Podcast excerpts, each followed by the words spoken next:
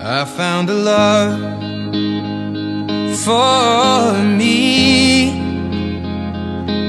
Well, darling, just dive right in. Follow my lead.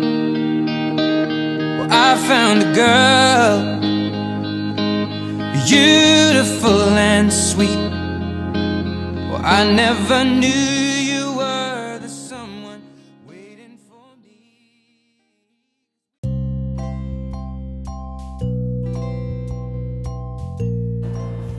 El conjunto minero del Pozo número 5 fue abierto entre 1893 y 1898.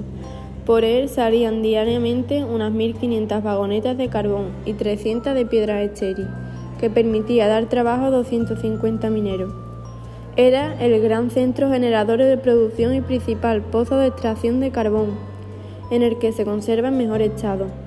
Estos edificios tienen un gran valor tanto estético como arqueológico. Varios no han llegado hasta la actualidad. Sin embargo, aún quedan importantes edificios como su gigantesca chimenea, su potente cabria y su hermosa central eléctrica o castillete. El pozo tiene una profundidad de 407 metros y su diámetro es de 8. Ahora hablamos un poco de la cabria. La cabria del 1898 tiene una altura de 18,2 metros. La utilizaban para sacar el carbón de las minas. La casa de máquina. La casa de máquina de la cabria mantiene parte de la extraordinaria máquina de vapor que eleva la jaula desde unos 400 metros en el interior de la mina. La chimenea. De las dos chimeneas la más alta es la del 1920, con unos 70 metros. Destaca en el paisaje minero por su elevada altura. Tenía una escalera interna en espiral que subía hasta la cúspide.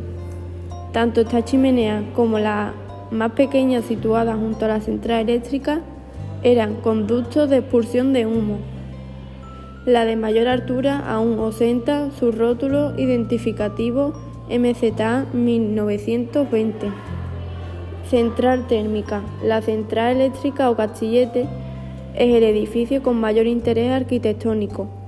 El castillete, que se constituía el cuadro de distribución de la central eléctrica, fue elevado en 1926. Tiene 23 metros de altura y consta de cuatro plantas comunicadas con una escalera metálica de caracol. Es un torreón almedado de planta cuadrada, que pronto se convierte en el principal elemento definidor del paisaje industrial de la zona, como símbolo de, de poder no solo empresarial, sino también de la nueva fuente energética, la electricidad.